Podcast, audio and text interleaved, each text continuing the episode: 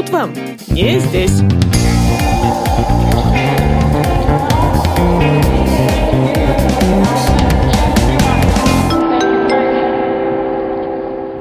Меня расписали практически незаконно. Ты роковая женщина. Ты какой-то более равный партнер. Не телочка. Это вообще из Астрахани. Я как будто бы в сериал попала. Какой-то доктор Хаус. Ублюдки. Нельзя так делать. Я в какой-то момент поняла, у меня нет сил бороться, я не смогла с тобой перевести это гитару и аккордеон. Я подумала, спасибо вам, прекрасные воры. Как будто снова начали Октоберфест. Блин, все достало, хочу вернуться в Россию. Привет, друзья! С вами автор и ведущая подкаста «Тут вам не здесь» Яна Каширина. Он про всех людей, для которых поговорка «где родился, там и пригодился» – гимн консерватизма. В подкасте я рассматриваю иммиграцию и иммигрантов. Мне интересно разбирать истории и причины переезда, связанные с ними трудности, открытия и находки. Все, что вы здесь услышите – личные впечатления меня и моих героев. Сегодня я разговариваю со Светланой Севастьяновой, которая вот уже 6 лет живет в Германии, а точнее в Баварии, в Мюнхене. Я знаю Свету, страшно сказать, 25 лет. Но созвонились мы с ней не вспоминать былое, а поговорить об ее отношениях с новой родиной. Для начала я попросила кратко рассказать о том, где она находится сейчас, как давно там очутилась и в каком статусе пребывает. Сейчас я в Германии, эм, у меня статус ну, наверное, можно это так сказать, постоянное место жительства. То есть у меня вид на жительство, который не ограничен по времени. И не ограничен никакими другими условиями, типа работы, семейного статуса или еще чего-то. И я работаю в э, молодежной общественной организации для русскоговорящей молодежи. И занимаюсь там координацией международной работы, то есть разных международных проектов с другими странами. Я решила переезжать осенью 2013 года. Помню это хорошо, потому что это так случилось э, немного в связи с перетурбациями у нас на работе. И мой хороший друг, который на тот момент был директором моей организации, собрался переезжать в Германию, потому что у него здесь семья, э, братья, сестры и так далее. И в этот момент я вдруг подумала, а почему бы мне, может быть, тоже не попробовать? И для начала я попробовала податься на стипендию для выпускников университетов. И я ее не прошла. Узнала об этом приблизительно через полгода, э, где-то весна, наверное, это было 2014 И в мае 2014 я решила переехать просто так. И в июне, 30 июня я переехала. Уже прям вот совсем-совсем. Но почему именно Мюнхен? Почему Бавария? В первую очередь, это опять-таки мой друг, за которого я прицепилась и с которым я, э, можно сказать, вместе переезжала. Да? Вся его семья живет в Мюнхене. И мне предложили там стажировку в одной молодежной организации на три месяца, как раз на то время, пока я рассчитывала поступать в университет.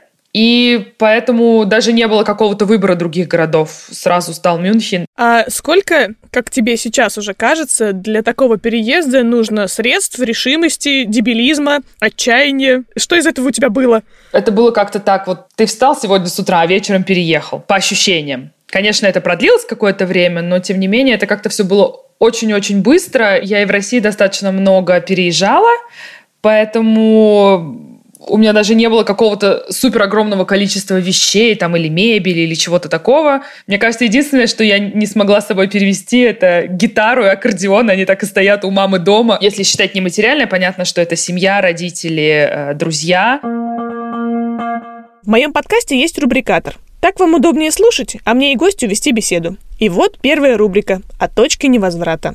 Ой, все.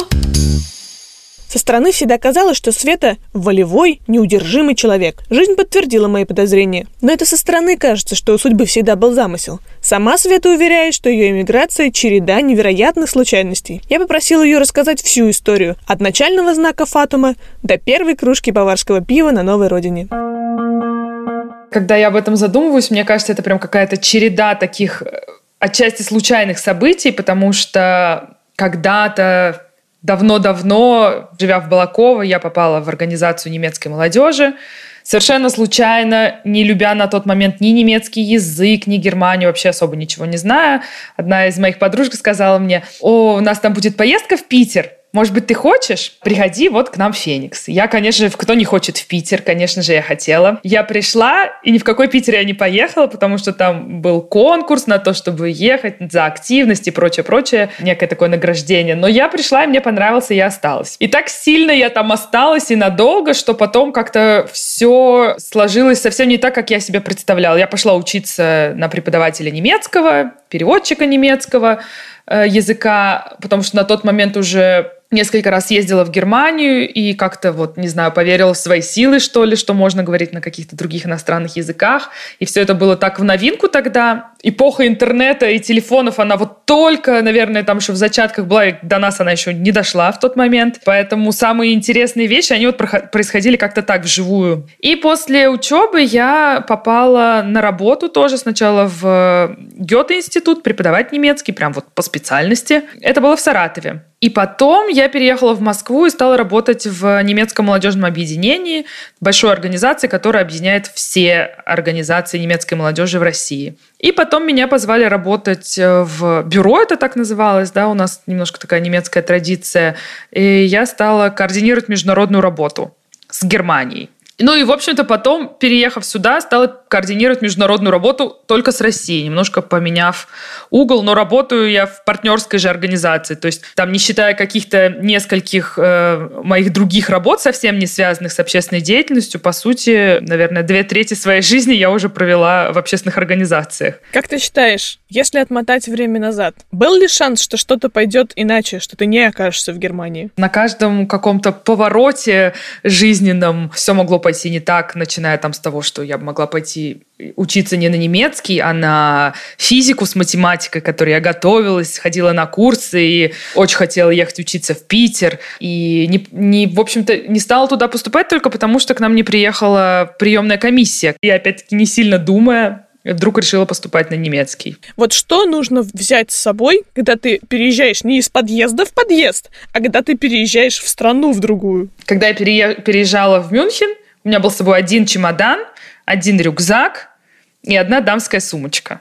Этот чемодан, кстати, лопнул ровно в момент, когда мне его выдавали на стойке багажа в Мюнхене. То есть все, он тем самым завершил свою, свою жизнь, э, привезя меня в Германию. Наверное, может быть, если бы я переезжала куда-нибудь, не знаю, в Папуа-Новая Гвинея, надо было бы чего-то побольше брать. Лекарств. А какие тебе нужно было взять с собой документы? Я переводила свои дипломы на немецкий язык, дипломы, аттестаты, в общем, все, что касается твоего образования. Делала я это сразу здесь, в Германии, потому что Германия очень щепетильно относится вообще к переводам, сделанным в других странах. И несмотря на то, что это стоит здесь в разы, в разы дороже, и не все имеют право это делать, ты для этого должен быть специальным присяжным переводчиком, который дал присягу перед судом и так далее. То есть даже то, что, например, ты учился на переводчика, тебя не делает автоматически переводчиком в этой стране. Вот так. Как ты об этом родился? Родителям сказала, что я больше не буду жить в России. Помнишь этот момент? Я первый раз уехала жить самостоятельно сразу после школы, поэтому на тот момент уже все привыкли к тому, что я не живу дома с родителями, они, может быть, не так много знают про меня и мои дела, поэтому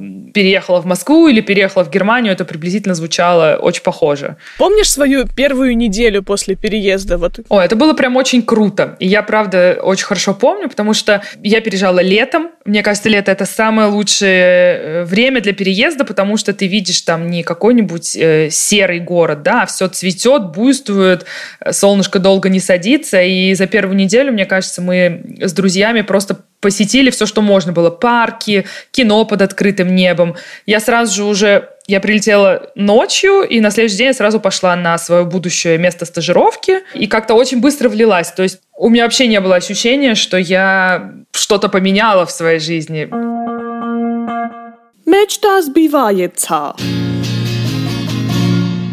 Слышали? Еще один джингл и еще одна рубрика. В ней я спрашиваю своих гостей о том, что сбылось и не сбылось из их ожиданий. После рассказа о переезде Света кажется, что как в хорошем триллере после сказочного сеттинга в подворотне ждал маньяк. С какими же на самом деле разочарованиями и неожиданностями Света столкнулась? Послушаем.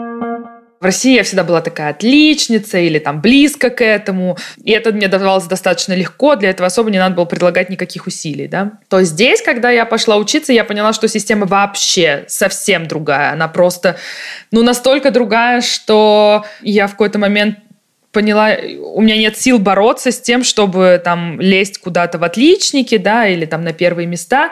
И здесь, в принципе, это особо и не надо. То есть у тебя так построена система, что, в общем-то, важно не какие у тебя оценки, а важно просто сдал ты или не сдал, да, ну вот скажем, если мерить какими-то вещами.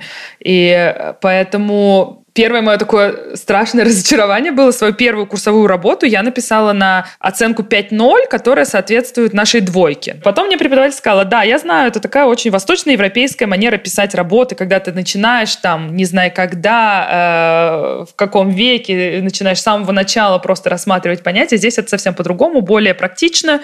И тогда мне было прям горько. Но потом я как-то свыклась с этим. Я себе как-то вообще особо не представляла, что можно иметь такую работу, да, и как-то для меня это казалось каким-то, может быть, временным вариантом или переходным вариантом, и потом я поняла, что на самом деле нет, и можно кайфовать от своей работы, радоваться жизни и получать за это деньги, да, э, надо сказать, к тому же. Поэтому вот это, наверное, для меня был такой вау-эффект. Я не ожидал, что я выйду замуж в Германии. Это тоже был для меня вау-эффект. Вот, наверное, это какие-то такие два масштабных столпа вау-эффектов. Да, замужество нередко вызывает вау-эффект, даже без эмиграции. Но к Светиному браку мы еще вернемся. А пока в ее дневнике эмигрантки нашлась криминальная история с пятизначными цифрами и нелегальными схемами. Несмотря на то, что я живу не в самой криминальной стране в мире, э, я как-то здесь умудрилась подвергнуться воровству. Никогда в жизни у меня в России ничего не воровали. Ну, как-то так это прошло мимо меня. А здесь я встречалась с подружками в кафе в Дюссельдорфе, и у меня украли сумку, и там было все, вся моя жизнь вообще, э, как я люблю это говорить. Документы, ключи, телефон, в общем, все. На самом деле все не так страшно, да, потерять деньги или телефоны, это такие очень, ну, неприятно, конечно, но с этим можно жить. А вот что касается документов, это всегда очень большой геморрой их восстанавливать. И ключей. Ключи в Германии это прям отдельная история потому что в основном у тебя есть такой генеральный ключ, который подходит ко всем дверям твоего дома. То есть он подходит к подъезду, к квартире, к почтовому ящику, к подвалу и так далее. И ты можешь открыть только свою квартиру, но не другие. И эти ключи, они стоят очень больших денег, и когда вдруг ты его теряешь, ты обязан об этом сообщить Дому управления, и всему дому меняются замки, за что ты, естественно, платишь. То есть это прям могут быть пятизначные цифры. Это меня, конечно, прям в тот момент повергло в шок. Но еще больше меня повергло в шок, что через неделю или где-то 10 дней мои ключи и мой паспорт нашлись. Ну, как нашлись? Их подкинули в бюро находок, и из бюро находок мне сообщили, это был паспорт, в который были вложены ключи под обложку. Это просто вот я подумала, спасибо вам, прекрасные воры, за то, что вы подумали, что мне будет очень тяжело восстанавливать эти вещи. Когда мне пришла эта информация, я срочно написала слезное письмо, что, уважаемое консульство, что же делать и как мне быть. Они сказали, да ладно, приходите уже, мы поменяем вам паспорт на новую фамилию. Как раз в тот момент выходила замуж. И отсутствие паспорта, в общем, это была очень длинная история, но можно сказать, что меня расписали практически незаконно, имея только на руках копию моего паспорта. Это действительно экстрим. У меня просто есть мюнхенская маленькая история. Мы вышли около вокзала центрального с сестрой, проходили мимо, и какие-то совершенно чудовищного вида бомжи, вот прям они собирательный образ бомжа. И сестра так ко мне прижимается, пытается от них как-то шарахаться, и я говорю, Инна, они тоже люди, ты им не нужна, вот честно. И мы проходим мимо, и один мужик вот другому говорит, это вообще из Астрахани. Я думаю, ну так они еще и русские, ты что переживаешь? В путешествиях всякое бывает а уж тем более в эмиграции. Свету я спросила, какие изменения произошли в ее немецкой жизни с тех пор. Ну, у меня есть муж это существенное изменение. Ну, понятное дело, что у меня здесь опять есть круг знакомых, э, хотя мы не так давно переехали в маленький город недалеко от Мюнхена, да, поэтому можно сказать, что здесь у нас тоже опять-таки все сначала и ноль знакомых 0,0. Ты себя чувствуешь местной или все еще иммигранткой? Я чувствую какую-то смесь. Я чувствую себя местной, тоже. Я чувствую сейчас себя немного такой столичной штучкой, потому что я переехала из Мюнхена в очень маленький город, и когда ты кому-то говоришь, откуда ты, э, ты говоришь из Мюнхена, все, конечно, очень удивляются, а что же, что же ты здесь забыл? И, ну, я чувствую себя и русской тоже, потому что, наверное, если так посчитать, 80% своего времени я говорю на русском языке. Как на работе, так и на проектах, так и дома. Жиза! Жиза – это рубрика про жизнь во всех ее проявлениях. В ней я со своими героями подмечаю и сравниваю самые интересные тенденции в учебе, работе, быту, традициях культуры и общения страны переезда. В общем, самый вкусный информационный бред-цель здесь. А начала я этот блог с вопросов о Светином образовании. Я училась в Людвиг Максимилиан университете так он называется. Он находится в Мюнхене. Ну, это, наверное, самый главный баварский университет, что здесь ты не поступаешь, ты не сдаешь вступительные экзамены, а ты просто отправляешь свои документы. В Германии это называется абитур, то, что ты сдаешь после школы по разным предметам. И по этому баллу ты можешь пройти или не пройти. И для иностранцев немножко другая система. Они смотрят общий балл твоего диплома. И спасибо, он хоть где-то мне пригодился, этот красный диплом, потому что, наверное, это был единственный случай в жизни, ну, кроме того, чтобы похвастаться перед мамой. А вообще в Германии у них принято, как у нас, что высшее образование это просто must-have. Без него ты как-то немножко недочеловек. Далеко не все идут в университет, очень многие остаются на ступени такого среднего профессионального образования. Оно тоже чуть по-другому построено, у него нет такого негативного оттенка, да, как у нас, когда мы говорим ПТУ, это для нас что-то такое прям вот, я помню, мне кажется, в школе нас пугала как-то наша классная руководительница. Ты что, хочешь быть ПТУшницей? Вот здесь такого нет, это нормальное профессиональное образование, в которое ты сразу еще и начинаешь деньги зарабатывать. И у тебя обучение так построено, что ты несколько месяцев в году действительно учишься, то есть ходишь вот так вот в школу, это называется, а, а оставшиеся месяцы ты работаешь на производстве сразу. Очень большое количество людей вообще после школы ищет себя, работает, ездит по миру, прежде чем поймет, чем хочет заниматься да, или на кого учиться. А какая вообще работа считается престижной? Какие профессии? В любом случае IT и инженерия, как ни странно, врачи и преподаватели особенно преподаватели школ, потому что эти люди в основной своей массе сразу получают статус чиновника, что дает им очень большое количество привилегий и постоянно растущую зарплату. Меня с детства окружали истории переездов поволжских немцев на репатриацию. У меня и самой всегда были на Пасху шоколадные зайцы из Германии. Многие устои, бывшие русские немцы, до сих пор сообщают с изумленными глазами. Например, что в домах Германии даже в морозы не топят выше 16 градусов. Я спросила Свету, правда ли это, ну и заодно попросила рассказать о прочих бытовых изюминках Германии все зависит всегда от людей. Но в целом мнение такое, да, что ты зимой ходи в свитере или там в свитере и штанах, нежели э, жги отопление. Но у меня в целом был такой подход, наверное, еще живя в Москве, да, что надо экономить воду и прочее, даже не исходя из того, что это дорого, а просто исходя из каких-то такой, не знаю, из какой-то экологичности жизни. Мне было непривычно то, что когда ты снимаешь здесь квартиру, ты в основном снимаешь ее пустую совсем, там, чистыми белыми покрашенными стенами, и ты можешь ее обустроить полностью под свой вкус и цвет. И единственное, что потом, там, съезжая из нее, ты должен вернуть все в былое состояние. То есть, если ты красил стены фиолетовый цвет, значит, ты их должен перекрасить обратно в белый. Здесь все плохо с интернетом, и всегда было плохо. И, наверное, еще долгое время будет плохо. Но это исторически заложено, потому что те радиочастоты, которые раздавались после Второй мировой войны, делились между странами. Германии, во-первых, достались самые плохие понят, по понятным причинам. Для того, чтобы их усиливать, нужно очень большое количество вышек, что стоит очень больших денег. Поэтому все довольствуются так приблизительно тем, что есть. И это совсем не те скорости, к которым мы привыкли в России, совсем не те гигабайты. Да? Здесь понятие безлимитный интернет, его, наверное, не существует ну вот, да, на телефоне, например, мобильный. Ты платишь большие деньги за то, чтобы у тебя было, не знаю, там 10 гигабайт, и это очень очень много, и это прям очень круто. Нам известно, что в Германии хорошая, но довольно дорогая медицина. Что на этот счет показывает мигрантская практика?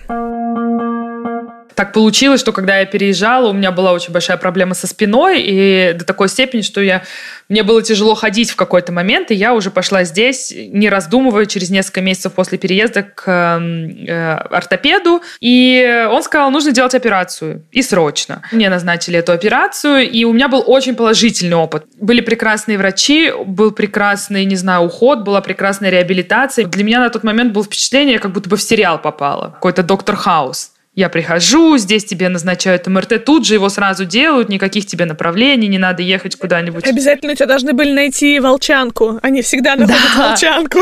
Да-да-да, я этого боялась в лежа в МРТ, но нет, не нашли. Поют тебя кофейком, и каждый день, пока ты лежишь в больнице, приходят и спрашивают, а что бы ты хотел на завтрак, обед и ужин. И вот это было, конечно, прям для меня таким приятным бонусом и шоком, поэтому я сразу как-то вот э, очень позитивно столкнулась. Позитивно столкнулась с медициной – это одно, а позитивно столкнулась с мужем-медиком, кстати, тоже ортопедом, это совсем другая история. И если вы успели подумать, что он и лечил Светлану, то это было совершенно иначе. Заварите чай, прилягте и внемлите. Мой муж вообще не имел ничего общего с Германией, никогда. И так вышло, что один из его друзей, он ехал в составе группы на проект в Берлин – куда позвал моего мужа, и э, тот решил поехать. А я, в свою очередь, ехала на этот проект работать, вести там разные тренинги и так далее. И вот так мы познакомились. Ну, хочется, конечно, всегда сказать, что это была любовь с первого взгляда, но это не так. Так не было. Не знаю, там, это была любовь с пятого дня. И то, наверное, сложно сказать, любовь ли мы подумали, что, может быть, это просто такой вот проектный роман, потому что на проектах очень ты, у тебя завязываются всегда тесные отношения с людьми, дружбы, э, там, романы. Все это происходит намного быстрее, чем в жизни, намного концентрированнее, потому что ты там 24 на 7 проводишь кругу каких-то людей. И э, мы разъехались, он уехал в Самару, где он тогда жил, я уехала в Мюнхен, и просто стали дальше общаться, и первый раз, наверное, я подумала через пару месяцев, что надо как-то понять, все-таки это что-то большее, чем проектный роман, или, может быть, не стоит тратить на это время. И э, с одного мероприятия в Армении я не улетела в Мюнхен, прям вот буквально-таки не села в Москве на самолет в Мюнхен, а села на самолет в Самару. Я улетела выяснять, чтобы понять, потому что очень сложно выяснить это в онлайн-режиме. И выяснила как-то, да, и подумала, да, наверное, есть смысл продолжать. И вот так, наверное, года полтора или почти два, мы жили на две разные страны. Он сразу начал учить немецкий, и потом мы нашли ему такую практику в больнице, но совсем не врачом, а там а помощником санитара. Вот он э, врач, травматолог, ортопед. И на тот момент он заканчивал ординатуру, закончил ее, и вот приехал сюда вот на такую смешную должность. Это такая программа «Практикантский год». Ты можешь ее проходить в разных учреждениях, там в молодежных гостиницах, молодежных организациях, ну вот в больницах и в домах престарелых это очень часто бывает, где ты просто вот помощник, помощник помощников. И э, ему нужно было учить язык, и мы не смогли найти ему такую программу в Мюнхене. Он жил в, эм, под Нюрнбергом в небольшом городе, то есть 200 километров нас разделяло на тот момент. И вся цель была подтянуть язык. И потом уже э, вот середине этого года мы поженились действительно, и еще полгода жили в разных городах, над чем всегда смеются там все наши друзья и родители, что у нас очень долго, долгий путь был к тому, что мы вообще начали жить вместе когда-то. Обычно люди, там, не знаю, начинают жить вместе, потом женятся. У нас все наоборот было. И потом э, в какой-то момент его достал этот практиканский год, он сказал, все, я больше не могу, не хочу, и заканчиваю это дело. Ну, он уже подтянул достаточно свой немецкий язык и стал готовиться к экзамену языковому для врачей. Классно. Что я могу сказать? Ты роковая женщина, ты изменила вообще парню все планы на жизнь, все карты спутала. Есть такое дело. Интересно, как к тебе относится его мама. Вот как бывает. Вроде бы снова случайность и снова судьба. Я не была у Светы на свадьбе, не зная, что было в банкетном меню, но в целом про баварскую кухню решила расспросить, что вкусно, а что несъедобно. У нас один раз была история, когда, ну, правда, это еще не, не живя в Германии, мы приезжали в землю Баден-Вюртемберг, и там тоже очень такой сильный диалект, можно сказать, совсем другой язык. И мы на ярмарке решили просто вот тыкая пальцами, заказать пять блюд. Из пяти блюд одно оказалось съедобным, одно. Все остальное я даже не знаю, что было. Там какие-то печеночные кнедали или еще что-то. Это для меня прям было вообще непонятно, и я это не могла есть. Допустим, вот здесь тоже такое типично южное блюдо, баварское, ну, в частности. Оно называется мед, и это, эм, по сути, сырой фарш, который намазывается на бутерброд, и ты его ешь. Он, понятное дело, там с какими-то специями, каким-то образом как бы приготовлен, но, по сути, это сырое мясо. Типа тартар. И это очень вкусно оказалось. Как-то, не знаю, у меня не было какого-то опыта с тартаром в России, да, до этого. А, а тут я прям вот подсела, и даже мама сейчас наша тоже уже подсела, хотя для нее это изначально было как вообще можно есть сырой фарш. Знаете, какой в современных реалиях самый неприличный вопрос? Сколько ты зарабатываешь? Люди проще рассказывают о своей интимной жизни и психологических травмах, чем о деньгах. Как с этим стоят дела в Германии? Очень некорректный вопрос спросить человека, сколько ты зарабатываешь. Такое не спрашивают никого. Кем тебе должен приходиться человек, чтобы он знал, сколько ты зарабатываешь? Ну, мужем или женой, наверное. И то тоже не всегда, мне кажется. Все в курсе. Немцы достаточно экономные, я бы сказала. Они не тратятся, у них нет вот такой не знаю, фишки престижа, да, что у тебя там должны быть айфоны или там макбуки, там продукция Apple, а шмотки только вот такие, а косметика только такая. Но при этом они могут потратить достаточно много денег, не знаю, на э, обмундирование там для горных лыж или на горные ботинки, или на какие-то вот такие абсолютно невзрачные, там, не знаю, спортивные куртки или велосипеды, да, которые там могут стоить много тысяч. Все откладывают, конечно же, там, вкладываются в инвестиции или в какие-то финансовые бумаги, там, в дополнительные вот эти частные фонды для пенсии и прочее, прочее.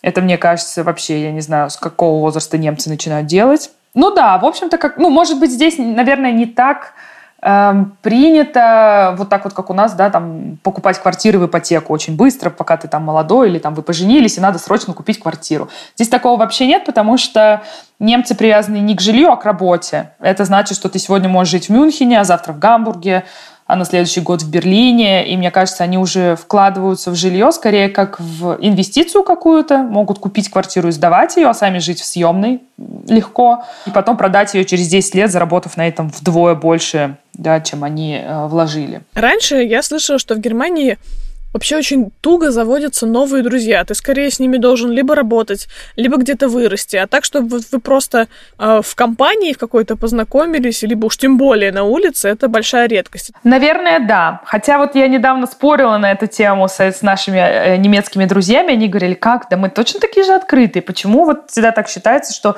немцы якобы закрыты? Но это тоже зависит от людей, и это действительно так, что у тебя нет такого моментального близкого контакта, как, наверное, в России, да, мы там, придя на новую работу, к вечеру уже у нас есть все аккаунты в Фейсбуках, Инстаграмах и так далее. Здесь это вообще не принято. То есть ты, работая с одним и тем же человеком в течение нескольких лет, можешь вообще ну, не знать его какую-то частную жизнь, особенно из соцсетей, да, и, и в основном люди этого не любят, потому что, ну, мало ли, что мы там выставляем. Хотя немцы в основном, мне кажется, и не выставляют сильно много. Муж у Светы русский – но у ее подруг все может быть иначе. Я спросила, как принято строить отношения с немцами?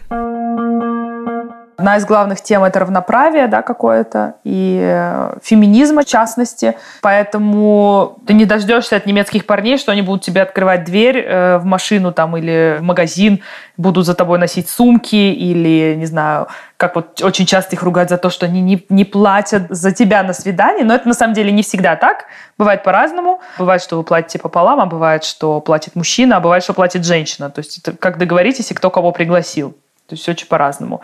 Ну вот в целом, да, такое э, отношение очень на равных. И это на самом деле приятно, как ни странно, что, мне кажется, ты в основном не чувствуешь таких моментов, что тебе там как-то не помогли или еще что-то, да, но ты чувствуешь, что ты какой-то более равный партнер не телочка, да, там, или еще кто Хотя, конечно, понятно, что в России тоже не все так относятся к женщинам, это ясно. И семейная жизнь у немцев точно так же. Как бы папа – это 50% родителей. Всегда. Это то есть папа может сидеть в декрете, мама с папой меняются, там, не знаю, работают по полнедели и так далее. Очень много таких. Мне кажется, это просто супер, потому что не одна бедная женщина рожает ребенка, да, ведь она рожает его не для себя, а, там, а папа приходит с ним поиграться 15 минут, да, в машинке там или во что-то. А здесь это полноправное родительство, и в основном это парные роды тоже. Ну, какие-то вот такие вещи, они, не знаю, они как-то меня восхищают, что ли, в немецких мужчинах. Когда я была в Баварии, то отметила некоторую самобытность, отличающую местных от всей Германии. Вот что по этому поводу рассказала мне Света. Ну, баварцы, конечно, э, во-первых, очень любят свою национальную одежду. И это очень заметно. То есть ты не только на празднике появляешься в там Лейдерхозе или в женском варианте в Дирндле, а ты можешь на работу так пойти или с собачкой погулять, или просто там, не знаю, в воскресенье собраться с подружками или друзьями, чтобы попить пиво. Это прям нормально, и такое существует только на юге Германии. Ты, ты не увидишь э, там в Берлине или в Гамбурге. Я помню, зимой была э, в Гармиш-Паттенкирхене. Такой хороший был морозец, там замерз фонтан, и раннее утро, какое-то, мне кажется, воскресное, колокольчики такие церковные, и идет вот дедок в кожаных вот этих шортах баварских, и вот мне кажется, он звенел громче, чем эти колокольчики, потому что был такой мороз, и этот дед в этих кожаных шортах, я думаю, ну, милый, ну ты хоть бы что подделал, честно это слово. Понятно, что это традиция, но так нельзя. В предыдущем месте жительства э, во дворе был такой дедушка, он каждое утро прогуливал собаку. Я шла на работу, и каждое утро его встречал при полном параде в шляпе, с пером, со значками, совсем-совсем. Поэтому это было такое прям вот шоу, но ежедневное. Те, кто настоящие баварцы, они принципиально разговаривают на диалекте, и хоть ты тресни, как говорится, и это очень сложно, потому что это действительно совсем другой язык, это самый ужасный диалект, который только может быть. В Германии в частности, я замечала, что люди действительно интересуются политикой. Э, это заблуждение или у тебя тоже так? Это действительно так. И я, наверное, даже по себе могу сказать, что я стала интересоваться политикой только переехав сюда. Тебе надо в этом разбираться, потому что если ты хочешь выбрать там себе мэра в городе, да, или партию какую-то правящую, ты должен приблизительно понимать, о чем вообще речь. Плюс еще здесь мы платим налог, а, это налог на независимые СМИ. Цель этого налога, да, чтобы мы не пришли опять э, к тому, что случилось с Германией в 20-30-е годы, для того, чтобы всегда была альтернативная точка зрения, и ты мог бы ее посмотреть, как минимум найти эту информацию, да, чтобы у тебя не было только какой-то одной государственной линии. Мы со Светой учились в одном классе, очень необычной школы. Кроме уроков, у нас были хореография, сольфеджио, театр, музыкальная импровизация, вокал. А чем занимают себя и своих детей немцы? Все вот эти кружки, они тоже есть. Танцы, театр, музыка, музыкальные школы и так далее, но они вообще другие. Если ты помнишь, да, как мы учились в нашей музыкальной школе, нацеливались на какой-то адский результат, из всех нас растили каких-то, не знаю, маленьких шопенов и прочее. Хотя не все из нас предназначены были э, стать этими шопенами, да, ну уж я-то точно. Поэтому э, я отчасти понимаю местную систему, где там, не знаю, дети танцуют и не тянут носочек, да? Ублюдки! Нельзя просто так вообще делать. тебя сразу, тебя сразу просто выкинут вообще с этого занятия и больше никогда не возьмут. Здесь нет, здесь такое все just for fun. Чтобы дети радовались, вот им нравится плясать, они пляшут. Вопрос того, не знаю, качества твоего детства и твоего юношества. Э, и на что ты его хочешь потратить. Германия, конечно, не племя Яномами. Образ жизни немцев нам понятен, но все-таки ментальность другая. Я спросила Свету, вызывает ли у нее что-то смех или удивление до сих пор могу сказать, смех это или жалость какая-то. Немцы сами себя и вообще э, другие европейцы называют, есть даже такой термин на немецком «ямаланд» – страна нытья. Если почитать критические отзывы отелей или чего-то, они практически всегда будут от немцев. Потому что они всегда найдут чем быть недовольными. И очень смешно, одна моя подруга, она работает в отделе качества э, большого магазина «Метро». Ну, оно в России тоже есть, да ведь? И туда ей очень часто приходят всякие запросы. Просто ты читаешь их, их и думаю, я, я смеюсь всегда, потому что там, не знаю, один из запросов – детально рассмотренный чайный пакетик. И к нему просто 20 вопросов. Из чего сделана ниточка? Можно ли ее выбрасывать в компостную яму? А почему материал чайного пакетика такой неплотный? А почему ту? А, а почему все? Ты даже не придумаешь такие вопросы никогда в своей жизни. Или там, а сколько половинок груш в банке с грушами? Кто-то боится, что груши разлучили. Последнее было по поводу такой губки для мытья сковородок, которая с такими железячками, да? Эта губка стоит, ну, я не знаю сколько, евро полтора евро максимум. И по поводу нее было написано длиннющее письмо, что после долгого использования этой губки из нее стали выпадать эти железячки, что очень опасно. Железячки были приклеены к листу, дабы продемонстрировать, как они выглядят в выпавшем состоянии. На, на, на, на хайпе.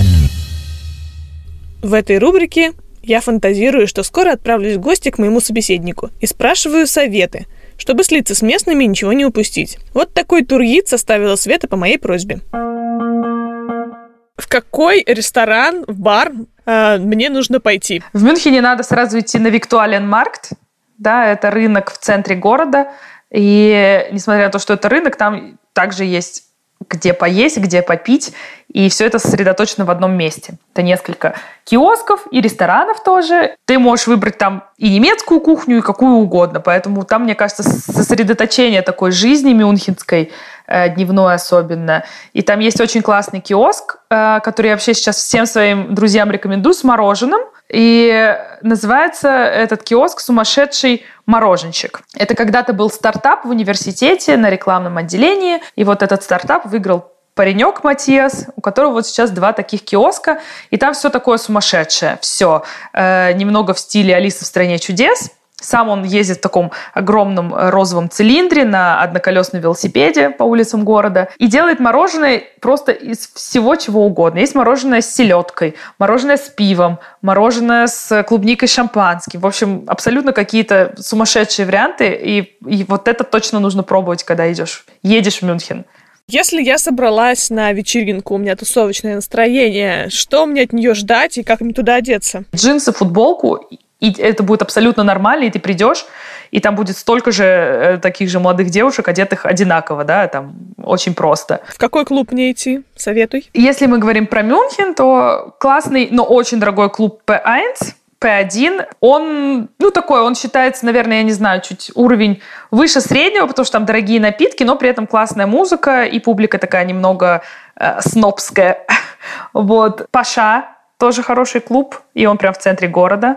Есть прикольный такой бар-клуб, называется Лабор, лаборатория, и там тебе все напитки подаются в пробирках, мензурках. В общем, ты полностью как в химической лаборатории, они все каких-то адских цветов, неоновых, все называются какими-нибудь названиями наркотиков, там амфетамин, метамфетамин и прочее-прочее. Ну, делают из обычных алкогольных напитков. Вспомнила очень-очень классный бар-клуб, называется он Los Bandidos. Он мексиканский, и там по выходным Pitcher Night — это ночь, когда коктейли подаются литровыми кружками, как это типично для Мюнхена, эм, и, ну, стоят какие-то смешные деньги при этом, все танцуют в итоге на столах, и там очень классная атмосфера, очень классная музыка. Полезные советы, в принципе, туристу, который собрался в Баварии. Нужно всегда иметь при себе наличные деньги, потому что в большом количестве мест Баварии ты не сможешь расплатиться ни карточкой, ни телефоном, ни чем другим. Особенно, что касается каких-то киосков и очень многих кафешек тоже, булочных всегда практически. Не знаю, так выходить, как будто бы за день произойдет четыре раза перемены погоды. У тебя должен быть зонтик с собой, куртка, что-нибудь под курткой, чтобы ее снять, потому что погода меняется очень быстро из-за того, что горы рядом, из-за того, что ветра все эти приносят разные циклоны, поэтому ты можешь с утра выйти в жару, а вечером вернуться осенью домой. Нужно всегда носить с собой бутылку с водой. Я не знаю почему, и я очень быстро тоже к этому привыкла, но потом уже от многих слышала, что здесь всегда хочется пить. Я не помню, чтобы у меня было такое в России, чтобы я с собой таскала повсюду бутылку с водой. Здесь я без нее ни, дом не покидаю никогда вообще. А совет тем, кто решил переезжать в Баварию? Надо приготовиться к тому, что здесь все очень дорого. И по сравнению с остальной Германией тоже очень дорого. И вначале ты как-то немного в шоке от того, что бывают такие цены. Здесь достаточно все бюрократично. И, скажем так, ты всегда доберешься до правды, да, и всегда сделаешь себе те документы, которые тебе нужны, но это может отнять у тебя большое количество времени. И это прям нормально, не знаю, за полгода записаться куда-нибудь в в консульство или в ведомство по делам иностранцев, чтобы получить там вид на жительство, да. Надо заботиться всеми этими документами, апостилями и прочим, что тебе может пригодиться, э, всеми своими там дипломами и прочим-прочим, это вообще всегда стоит собирать, потому что никогда не знаешь, что из этого выстрелит. Ну и запастись, наверное, каким-то терпением, потому что, например, тоже жилье здесь ищется достаточно долго и муторно, и тебя выбирают, это практически как собеседование на работу, да, ты приходишь толпами по 50 человек, и шансы, что выберут тебя, они ну, минимальны на самом деле, поэтому ты можешь реально от полугода до года искать квартиру.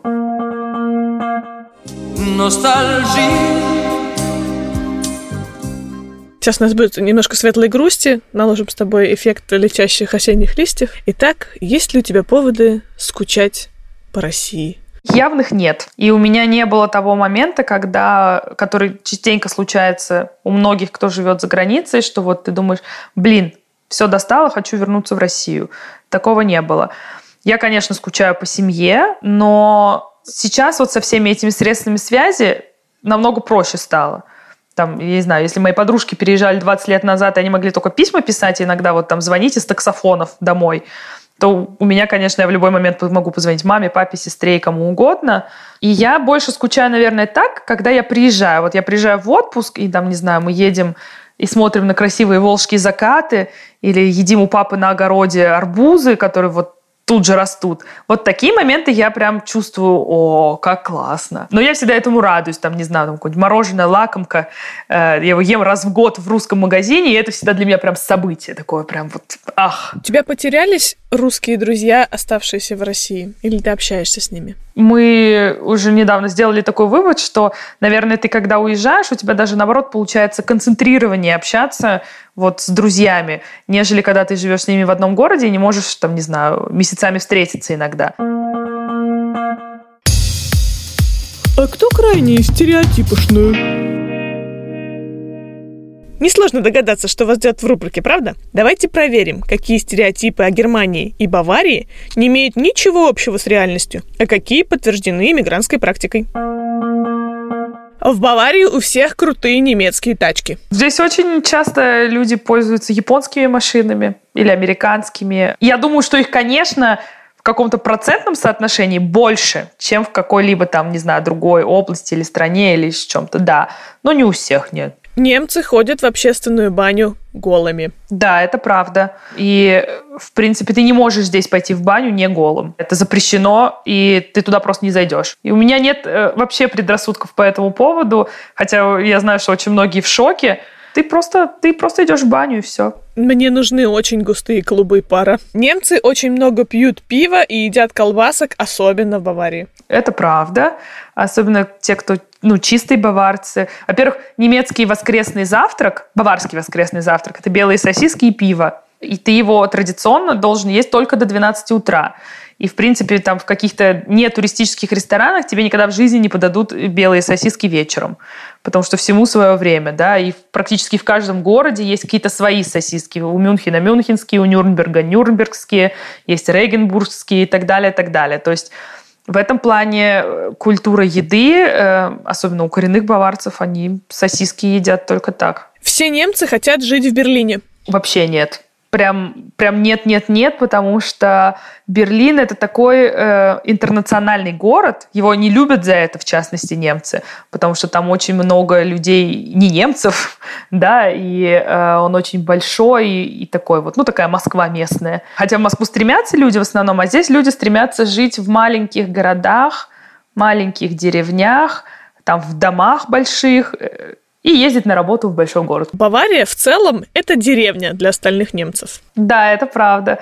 А, ну, как я уже говорила, Мюнхен – большая деревня, и все вокруг тоже, потому что, во-первых, она очень аграрная земля, то есть здесь много чего выращивается, много скотоводства и прочего, что уже как бы чуть-чуть стереотип деревни подтверждает.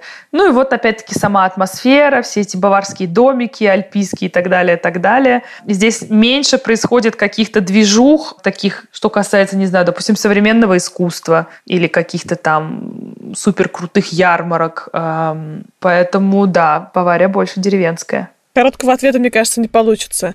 Октоберфест – это два месяца чудовищного алкотрэша, после которого город хоть сжигай.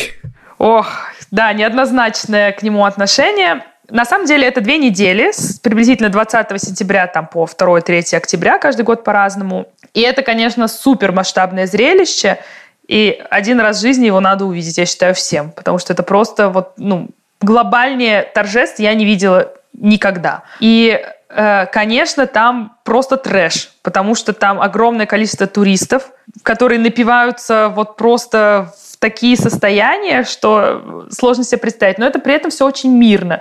Никто не дерется, не знаю. Там тихо и спокойно падают где-нибудь на улице, тут же приходит какая-нибудь полиция или скорая помощь, которые помогают им, забирают. И все это как-то очень корректно, мягко.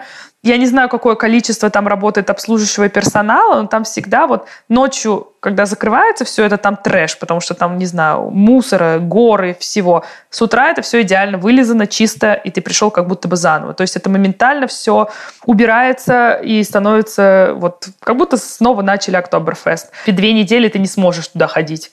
Ну раз, ну два. Во-первых, это еще и помимо там тех вещей, что там ты очень много пьешь, но там еще и, и все это очень дорого. То есть ты спокойненько, тебе можно рассчитывать на 100 евро в день, которые ты потратишь на Октоберфесте. Это только для того, чтобы, не знаю, попить пиво, поесть и покататься на паре каруселей. В Германии очень много русских, а в Баварии особенно. В Германии действительно очень много русских. Ну, я бы не сказала, что в Баварии особенно. Бавария не самая богатая русскими земля. Наверное, Северной Рейн-Вестфалии больше. В Берлине много, на Востоке много. По моим ощущениям, наоборот, в Баварии меньше. Это что за коротышки? Эти коротышки – блиц-вопросы, которые касаются настоящего и будущего моих гостей. На каком языке ты думаешь? По-разному. Часто, если я на работе или в немецкоговорящей среде, то думаю сразу по-немецки. А если дома, то по-русски. У тебя есть акцент на немецком языке? Есть. Он минимальный, но есть. Немцы говорят. Конечно, им тоже нельзя сильно верить. Они всегда радуются, когда ты говоришь на, на языке хорошо или там средний или так далее.